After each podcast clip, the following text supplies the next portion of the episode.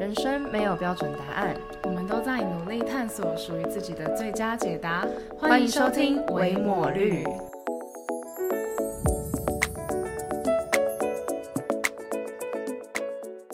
大家好，我是肉肉，现在是个研毕生。大家好，我是维维，是个社会新鲜人。我们是维抹绿，自封为探索型 podcaster。好快，时间又来到了，不是应该不是说又来到，应该说时间怎么这么快就来到了第二季的最后一集了。没错，而且这这一次这一季是很扎实的，就是做满十二集，就是因为一个季一个 season 应该有三个月，哎，三个月吗？对，每个月会有四个礼拜，所以一季就是有十二集这样。因为我们嗯。第一季其实是有缺的，然后第二季第二季就很很扎实的给它做满十二集这样，对，所以我们走过了三个月嘞。好像其实也蛮短的。啊，就跟 就跟我前一段恋情一样短，可是我觉得觉得就是哦，还是蛮不容易，毕竟我们是第二季啊，就是第一季的话那就还好，可是已经一二季加起来这样，其实做半年了，对，而且第一季我们那时候是刚毕业最闲的时候，对，然后第二季真的是大挑战。对第二季真的真的蛮挑战的，就是因为各自都开始。呃，读书啊，工作啊，然后又分隔两地什么的，每次要调录音时间都超级有困难的。对，真的。嗯，好，那这一个第二季的最后一集呢，我们今天会有大概分成两个部分跟大家分享。那第一个第一个部分呢，会针对就是前两集的美食探索单元进行总结，这样子。对对，因为我们就一二季的惯例就是每三集一个单元嘛。嗯，对，那第二部分呢，就是会针对第二季会做一个总回顾，对没错，，大概是这样。嗯对，想为这一季的最后一集画上一个句点，美好的句点。那在美食单元呢，其实我们在想最后一集美如果美食的 part 要跟大家聊什么时候，其实真的超级头痛，因为就是对，我们本来想说哦，还是我们就是再去做一集也是餐厅的搜罗，然后就是可能是我们不同县市的，但我们吃过觉得很棒的东西，但实在就是太难整理了，就太有点太琐碎。对，嗯，因为像我原本想到的城市的话，可能是台南啊。可是台南的话，我也是一个以一个观光客的身份去的，所以我能够提出来的点，大家能都能找得到，这样对对对，就不是这么的特别。因为像新竹，呃，第第第十节新竹，然后还有第十一集，我们各自的家乡都是我们至少有深耕过一段时间的，对对对啊，所以其实很难。但我们后来就是我们在做总结的时候，我们其实还是有想了几个题目，想说那我们就来在这一 part 跟大家一起聊一下。其中一题就是我们待会会聊我们各自。梦想中的一餐听起来超怪，但就是 就是大家开可以跟我们一起想象一下，就是如果今天撇开所有的外在因素，时间、空间，对对对，然后什么金钱、财对其财力，就是撇开这些东西，然后还还有就是各种现实的东西，你梦想中的一餐会是长什么样子？然后我们想要跟大家一起来分享，然后聊这个东西。那你自己觉得呢？就是如果撇开刚刚那些我们说现实的因素啊，那些等等的，你梦想中的一餐的那个画面会是长怎么样子的？梦想中的一餐哦，其实我我因为因为我们是就是有讨论过的嘛，所以这个题目我之前就有想过蛮多次的。嗯那其实，在关于梦想中的一餐，脑袋里面浮现第一个画面，其实是在一个类似那种高级西餐厅吃的晚餐，就是可能就是那种顶楼的观景观餐厅，然后你那个玻窗户是透明的，而且是夜景可以看到市景，对，是夜景，就是它是是搭配夜景，超奇怪，这看起来应该是媒体的，就是洗脑这样，让大家想象中这样就是一个美好的一餐的画面这样。嗯但嗯、呃我经过就是后来就是在在跟维维分享，之就是之前在讨论的过程当中讲一讲，发现哦，其实我好像比较喜欢另外一种形式的呈现。嗯，然后这就是就是我等一下讲的，就是我梦想中的一餐的样子。就我梦想中的一餐呢，会是在呃一个下午的时间。然后那个地方可能会是一个像乡村的地方，哦，对，然后它会在这个很像乡村或者是田野的中间呢，会有一个合适的小屋，就那种日式的小屋，或者拉门啊、榻榻米的那种地方。嗯嗯嗯对对对，然后坐在我对面的呢，我想跟耶稣吃饭。嗯，对，然后梦想中的一餐，我们会吃什么我等一下好好日西合并哦，还蛮好笑的。对啊你在一个很日式的房子里，跟一个西方来的耶稣吃饭。对，耶稣就是一个蛮西方人的代表。对啊，然后吃的东西呢，就会是一些也是偏泰日式式卤肉。饭，泰式卤肉饭吗？这么结合吗？没有啦，其实是日式的东西，因为我嗯个人很爱各种冻饭呐、咖喱饭呐，对，然后最喜欢的甜点也是抹茶，所以就嗯。感觉饭后上个甜点，说抹茶千层蛋糕都不会太意外这样。嗯。对啊，而且特别我在想象中这一餐的时候觉得很酷，因为我是有一个想要的吃饭的场合的画面，然后想想吃饭的那个对象是另外想的，这样，嗯，所以所以呃，他们两个会这么冲突，就是是就是完完全是意料之内的事情，这样。对。然后我就也蛮好奇，耶稣如果吃日式料理，他会说什么？哦，我刚刚就你在讲的时候，我也觉得就是看耶稣吃抹茶好违和的感觉。对啊，好奇怪哦，不知道他会说什么哎。对啊，然后就就好好幻想，好希望有一天可以这样吃。想象一下他讲“维系呢”笑死的感觉，对吧？嗯，大概是我梦想中的一餐是这样子。那你觉得就是你你为什么会想跟耶稣吃饭？嗯，我我觉得应该说一顿饭对我来说跟谁吃很重要吧。对，就对我来说，一顿饭它重要的事情是跟谁吃、吃什么，然后还有在吃饭过程当中的对话，是嗯这一顿饭最重要的事情的三个元素。这样，嗯，嗯，啊你嘞，你梦想中的一餐是什么？我的话，我我当初我在想这一题的时候，然后第一个画面也跟你前面那个高楼大厦夜景一样，就我们真的是深受现代媒体的荼毒哎。但后来我就抛开这个啦，就是我很认真地去想了一下，就是我梦想中的一餐会长怎么样，然后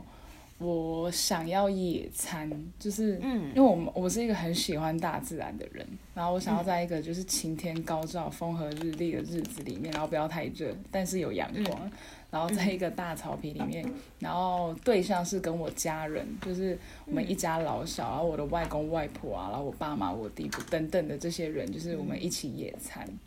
嗯。对最好还要包含我的另外一半。哦 未来的另外一半，对，我觉得好，嗯嗯，好美好哦。然后就是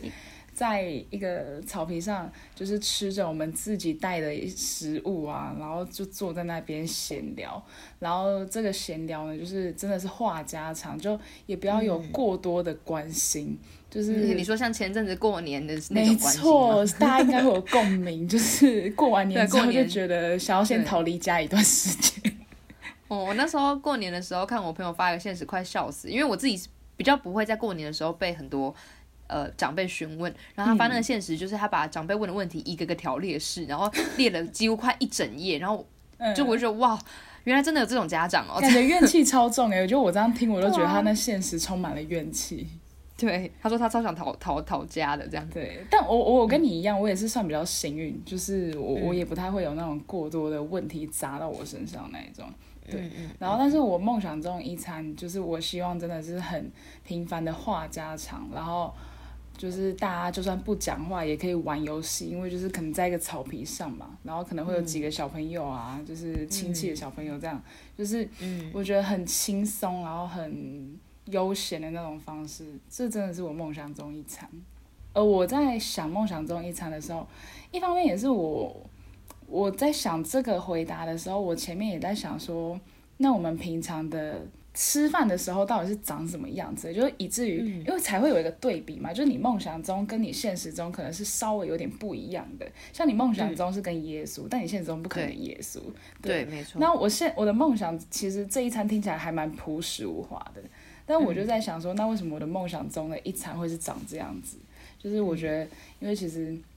我们在平常吃饭的时候，不知道，我觉得现代人的通病，就是真的就是你很难好好的去吃一顿饭。所谓的好好的是，吃饭，对，就是单纯吃饭。然后，即便你跟朋友吃，然后是很开心的那种场合，但是有时候可能还是会有一些很多余的，就是很多余的话题进来，就是你们很难好好的享受美食，然后享受两个人就是不讲话的时刻。嗯嗯嗯，其实我觉得吃饭到后来变成一种很像一种社交场合啦，对，对啊，嗯，其实我们那时候，我们最后在想说，哎，我们美食单元总结要做什么的时候，我们也在想这个问题，就是但对现代人而言，吃饭到底是怎么样的一回事？然后我们对，然后我们就觉得，嗯，其实真的是很 social 的一件事，哎，就是大家见面，老朋友见面呐，然后都会说什么，哎，下次约吃饭呐，然后约干嘛？第一个选项一定都会是，哎，约吃饭呐，嗯嗯，然后餐厅里面就是。各种聊天的声音，这样，嗯嗯，不知道现在在听 podcast 的你有没有这么觉得？就是会不会觉得有些时候，有些饭局其实让你并不是那么舒服跟自在，因为它已经失去吃饭的意义，变成是一个你不得不的社交场合。对，对啊，而且像我，我觉得我近几年就很喜欢一个人吃饭。以前我其实会怕尴尬，我不知道你会不会。我好像一直都蛮 喜欢一个人吃饭的，从以前以前就是，嗯。从以前就是对耶，哦，顶多就是在以前比较不会那么自在，是担心别人在，别人会不会觉得我很可怜这样。对啊，对啊。但后来已经越来越自在这样。对。对，我觉得这件事是上大学之后我才训练的，因为以前就是刚讲的好像自己很 social queen，但是 但是上大学以前就是你很难有机会一个人吃饭，因为上大学以前你们就是都都在班上嘛。然后在班上，大家就不会乖乖的自己坐在位置上吃饭啊，除非真的臭边缘人。哎，没有啦，开玩笑，像我，直接那个，对。但是我觉得上大学就反而要练习这件事情，哎，可能一开始你会跟室友约，但最后你们的课也不一样。然后我还记得我大一的时候就多出了很多自己吃饭的时间，然后我刚开始超不习惯的。我刚开始就觉得啊，我一个人来这里好尴尬哦，我看起来好像没朋友的人哦。嗯嗯嗯，对。但后来我就蛮享受这件事情的。好，讲到这边，大家会不会觉得就是很奇怪，为什么要跟大家分享梦想中的一餐？其实，其实我后来想想，就是这个题目蛮适合让大家自己也回去思考一下自己的部分。就是或许你在思考你梦想中的一餐的过程当中，你会更认识自己，发现哦，你很重视什么东西这样子。嗯，对，就是比如说像我们两个就发现，对我们来说，呃，可能对对象很重要，然后微微可能氛围很重要，那我则是对话内容很重要，这样，嗯，对啊，有些人可能就是吃饭，他就是不想讲话，那这也可能是他就不会重视对话内容啊，等等的，对，我觉得蛮酷的，就是虽然说我不会知道你想了什么东西，可是这是一个难得可以跟大家互动的方式，对，哎，要不然就是大家还是可以来留言。对啊，我们一直呼吁呼吁大家来留言，然后都没有人来留言。对，再这样下去就没有第三季哦。不要威胁大家。对啊，欢迎大家可以来跟我们留言分享你梦想中的一餐长什么样。我觉得这样蛮棒，就是其实因为我觉得吃饭真的是很日常的事情，但有时候太日常到，就是我们好像会忽略它的重要性跟定义，就是让它变成一个很平嗯平淡无奇的东西。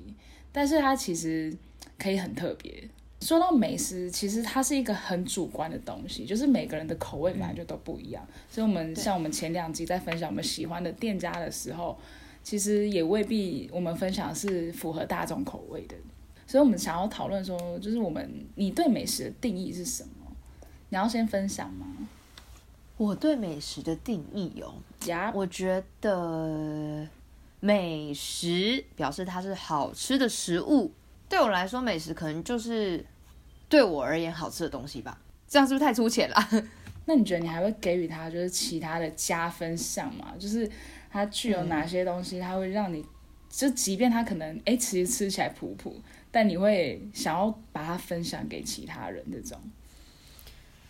可能老板很有故事吧，哦，或者就是提供食物的人很有故事的话，嗯嗯嗯。嗯嗯，我可能是我自己是一个蛮喜欢听故事的人。对我也是。嗯，我的话，我对于美食哦，应该，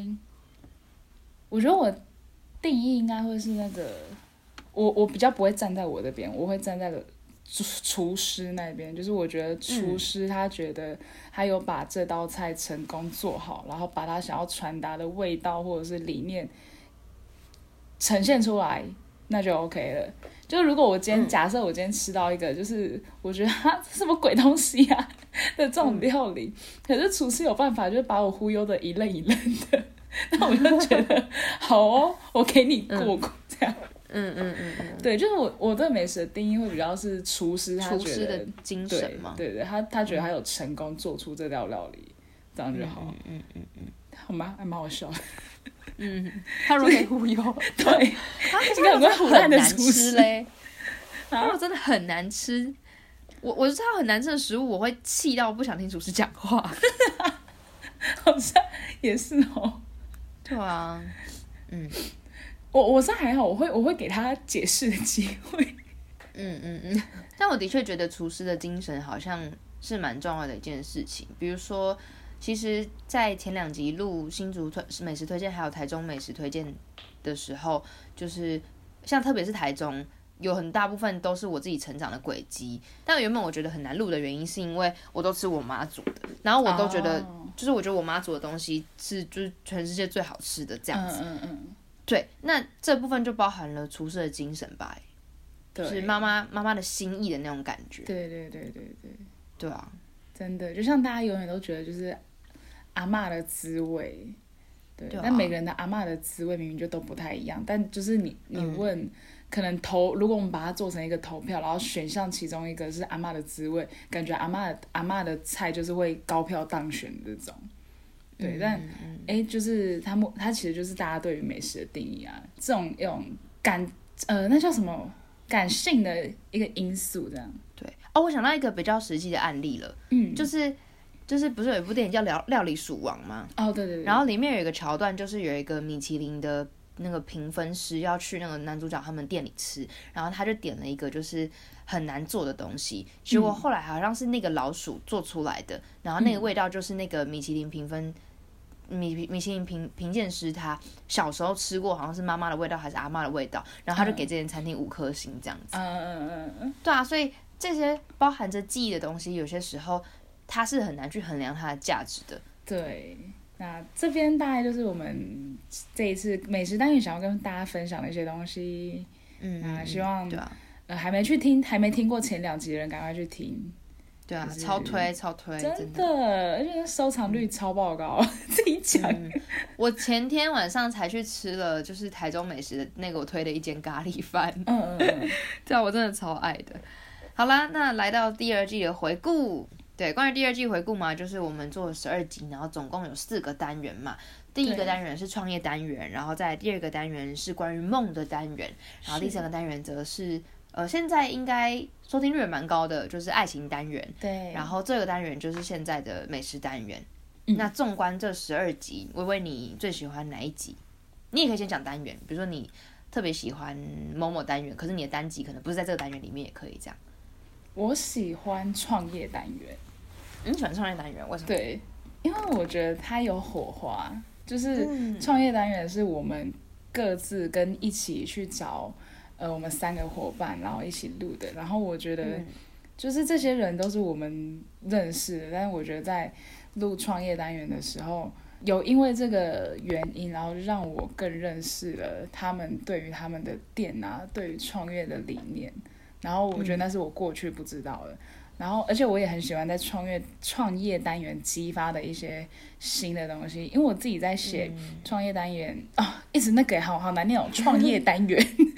那 三篇就是后面的文的时候，就是我都觉得他们三个人都分享的好好，然后每一集都有带出不一样的一个 point 出来。嗯，那你最喜欢的一集嘞？我最喜欢的单集，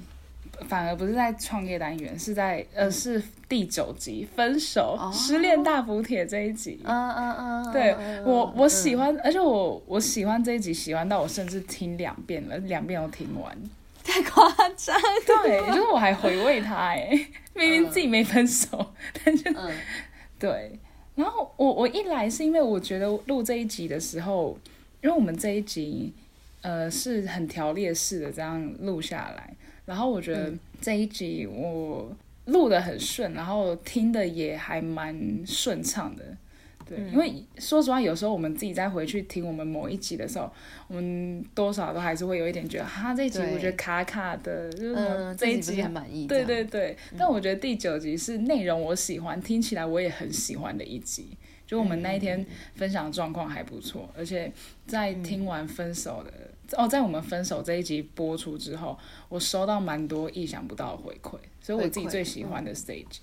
那我的话，最喜欢的单元呢，也是创业单元呢。创业单元是这一季的所有单元当中，我做完会想再做的，就我会想要再去找更多人来聊天，了解他们，去聊他们的故事，然后想了解他们创业的原因是什么，这样子。对，其实大家创业的原因可能都不会差太多啦，就是你想要打破原本的框架去实践理想，大概都是不会跟这个。偏离太多，但就会很好奇是什么样的心智让你坚持这么久，等等的这样。所以，我创业单元真的是我会后续会想继续做单元。最喜欢的单集哦，第五集耶，那些你很冒险的梦，在讲梦想的。嗯，这是我第二名哎。哦，真的啊？对啊。可能因为这个这个主题，就是我之前算是算是对我来说，我自己本身是呃，我人生这应该说梦想这个主题是我人生中蛮。蛮震撼，但一样的一个主题，这样就是我当初在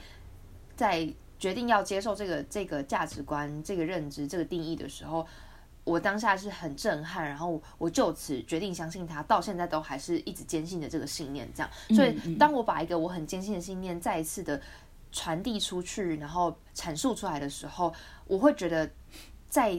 分享梦想的我很有能量。嗯。有点像是我在听创业单元的时候，我从对方身上感受到能量那种感觉。对对对对对对，所以我自己最喜欢的是，呃，梦想方程式那个，就可能对我自己，我自对自己的呃表现来说蛮满意的这样，然后也觉得自己讲的内容也都很不错，这样，对吧？嗯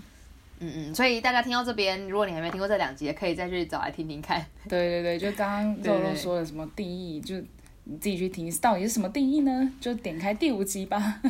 对，还有第九集分手后这样。对对对对。那你在录第二季的过程当中，你有没有呃曾经曾几何时浮现一些想法，就是哦，我觉得讲的不够多，我想要再多录一点，或是延伸做其他相关的主题的。嗯，我觉得创业是一个，就是你你刚刚也有提到说会想要想要再了解更多人的故事。对对对，然后再来的话，我觉得是。感情呢？因为我们在聊感情的时候，真的觉得天哪，三十分钟不够啦。然后，嗯，就很多，因为我觉得感情当中真的有太多东西可以聊了，而且包含像我们这一次，其实只是很粗浅的把它分成爱情的前中后，但是我觉得这里面又包含了很多很细的课题，每一个课题都可以拿来值得做一集去讨论。嗯嗯嗯，对，所以我会想要再做更多，就是有关于感情的东西。嗯嗯嗯。哇，那我跟你差不多哎，就是其实我也是像刚刚讲过，创业，呃，可以再多访问一些其他人嘛。然后爱情的议题，本来就觉得它不是三级可以解决的，因为我们的形式上面是按照爱情前、爱情中、爱情后嘛。可是其实有一些比较零碎的课题，不是能够归内归好好归纳在这三个分类里面，有可能它跨分类这样。对，对，所以我那时候也是觉得这个可以再多多讨论。好，那就是我们两个都身为非常会自省的人，对吧？对，对。那你觉得这个这一季呃这第二季有没有什么呃不足的地方？然后我们可以改进，做得更好的？我自己的话，我觉得比较不足的是，我觉得内容的。深度吧，对，因为我是比较喜欢把议题更挖深的人，但当然一方面也是因为我们其实本来就把时间限定为三十分钟，对我觉得其实好像也可以训练自己说，在这三十分钟之内，就是你要怎么样讲到 key points 啊，然后或者是说，对对对，就是或者说，哎，同一个议题，或许我们可以不只聊一次。我们虽然可能录三十分，但我们好像可能同个议题，我们可以其实可以再反复的咀嚼，对，所以我觉得第二季稍显可惜的地方，就是我觉得很多东西还可以再更深一点。第二季的话，我我也是觉得内容可以再更深一点了。然后另外一个部分，我自己比较比较不满意的就是还是音质啦，我个人是很 care 音质。然后，但这个也其实不算，就是也是我们不愿意的，我们已经很努力了，就是。因为我们并不总是可以见到面录音，所以有些时候远端录音的时候，那个音质就不是很好，这样子。对，对啊，但我还是会希望就是可以更好。那这个可能就会是第三季想要好好去改进的地方，就可能我们会用尽一切力量见面，然后然后见到面就一次多录几集这样子，对对啊，让我们可以至少确保音质是好的，因为我觉得身为一个 podcaster，呃，要求音质是最基本的。就是要至少让大家听起来舒服。对对对对对，对啊。然后另外一部分的话是，我觉得第三季开始好像可以跳跳脱单元的框架，嗯，就比如接第二季前三单元都还好，嗯，但到第四单元的时候，就是美食单元的时候，就会变得稍显单薄，就是你好像没办法做满三个单三集。三集这样，就没办法做满三集，对啊，所以我觉得接下来可能会想要想想看，就是怎么样跳出单元的框架。那有些东西还是可以自成一个单元，但有些东西其实并不需要，就是把自己限制住这样子。对对，而且其实我觉得打破单元的话，其实第三季我们可能也有更多可能性，就变成说我们可以很及时，某一天可能哪个时事跟我们想要聊的东西碰上了，那我们其实就可以很及时的来做时事性的讨论。嗯，嗯嗯嗯，对蛮好的时事，我们没有聊过时事。对蛮期待第三季的。嗯嗯，对，嗯这我觉得刚刚就是也提到音质的部分是，所以我们真的要跟大家预告一下，第三季的筹备期我们目前还不知道会多长，但因为纵观第二季的回顾跟我们觉得不足的地方，所以我们其实很希望能够用更充裕的时间去好好预备第三季，所以大家这时间就 follow 我们的 IG，就是 看我们到底什么时候第三季会上线。没错，但如果一旦一旦第三季开始的话，就会坚持周更这样子，就是呃会一季完整的呈现，但季跟季中间会稍微有点休息跟预备这样。对对好，那做了两季有什么心得吗？因为我们第一季其实没有做第一季回顾，然后这一次就是刚好有一个空白，觉得好像可以来做一下第二季的回顾。那微微，你有没有什么总结一下第做两季的心得？我觉得在第二季开播之后，然后后面陆续都还有人一直在听，这一点我蛮惊喜的。因为我们第一季跟第二季其实中间隔了好像有两个月吗？快要快要两对对，快两个月。然后就是没有想到说，哎，第二季就是还是有听众，然后而且还有新的听众加入，这是让我蛮惊喜的一件事情。然后再来，我觉得第二季也收到了身边很多朋友的回馈，就是关于内容上的回馈，然后我觉得还蛮开心的。那那你自己嘞，就是这两季的心得？我自己觉得第二季对我来说有点像是一个小成长痛，希望之后不会再有成长痛。就是嗯，从第一季到第二季中间可能还没有那么多想法，所以一旦没有想法，就不叫不会有动力，就是真的一直去 push 去做这样子。就我相信我，就是我就是我知道我们很忙，可是假设真的有真的很想做的话，其实就会赶快想要开始。嗯，但我回想，好像那时候没有这样的感觉，所以可能是那时候还没有很确定自己的定位跟要做什么东西吧。可是，在尝试了两季的内容之后，有慢慢知道自己想做什么，然后也有一些呃，也知道什么内容大家好像会比较喜欢。但当然，我没有都是要做大家喜欢的内容。但在展望第三季的时候，我也有出现一些我们真的也比较想讨论，像刚刚有讲到时事啊这种题目这样。嗯，对，那两季的心得的话，就是真的很辛苦，因为就是没有什么报酬，对，对啊，然后时间呐、难巧啊等等的压力有有时候也是蛮大的啦。有一阵子我要准备，为了为了之后的考试，然后我就一个礼拜要剪两集吧，为了让我后面可以比较把时间专注在念书上面，这样，嗯。对啊。但其实做 podcast 一直都是我很快乐的一件事情，嗯对啊。所以就是因为是喜欢的事情，所以会一直有动力想要做下去，这样。嗯。你刚刚讲到一个点，我也觉得是，就是我刚刚没提到，我觉得说嗯做两季还有一个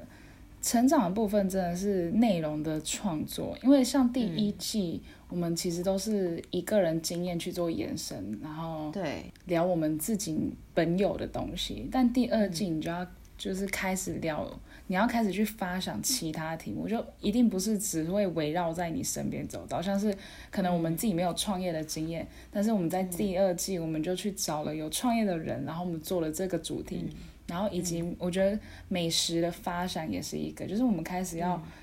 开始学习创作这件事情。嗯嗯嗯。对啊，我觉得也是第二季一个蛮棒的练习啊。那你在做这两季的过程当中，你有没有收到什么很印象深刻的听众回馈啊？有诶、就是在、尤其在做那个爱情的时候，我收到我身边就是蛮多朋友的回馈，就是他们有去听，然后我有一个大学的室友，然后他就来跟我说，就是他最近听了我们的 p 爱情单元的 podcast，然后他想要听我对于。更多感关于感情以及或分手的一些想法，然后我就觉得很感动，因为我觉得你居然会想说要来问我，哎，就我何德何能，我又不是什么爱情大师，对，然后也包含就是有其他同学，然后会还会跟我们就跟我开玩笑说，哎，你要不要再多做几集感情的？像我最近就有一个朋友，然后他他是单身。然后就是他就会跟我说什么，哎，你那个也是我朋友，对不对？对对 对，他就有跟我说什么，哎，你爱情那个赤晕船要不要再多录几集？我很需要。嗯，就这种类似这种回馈，我觉得是还蛮让我开心，就会觉得哦，原来我们的 podcast 就是或多或少好像真的有帮助一些什么这样。嗯嗯，我身边的人。都觉得，我都觉得我身边的人好像都没有在听我的 podcast，超玻璃心，可能默默的听啦。对啦，希望有啦。嗯，对，因为我其实没有收到什么呃很很让我印象深刻的听众回馈。嗯，有啦，应该是有啦。对，但就哦，有有一个让我超意外的，我想起来了。嗯，就是有一次。有一次哦，我那时候发二零二零年回顾的时候，然后脸书下面又出现一个留言，然后那个留言的人，如果你现在听到 podcast 的话，我告诉你我当时多惊讶，就是因为我觉得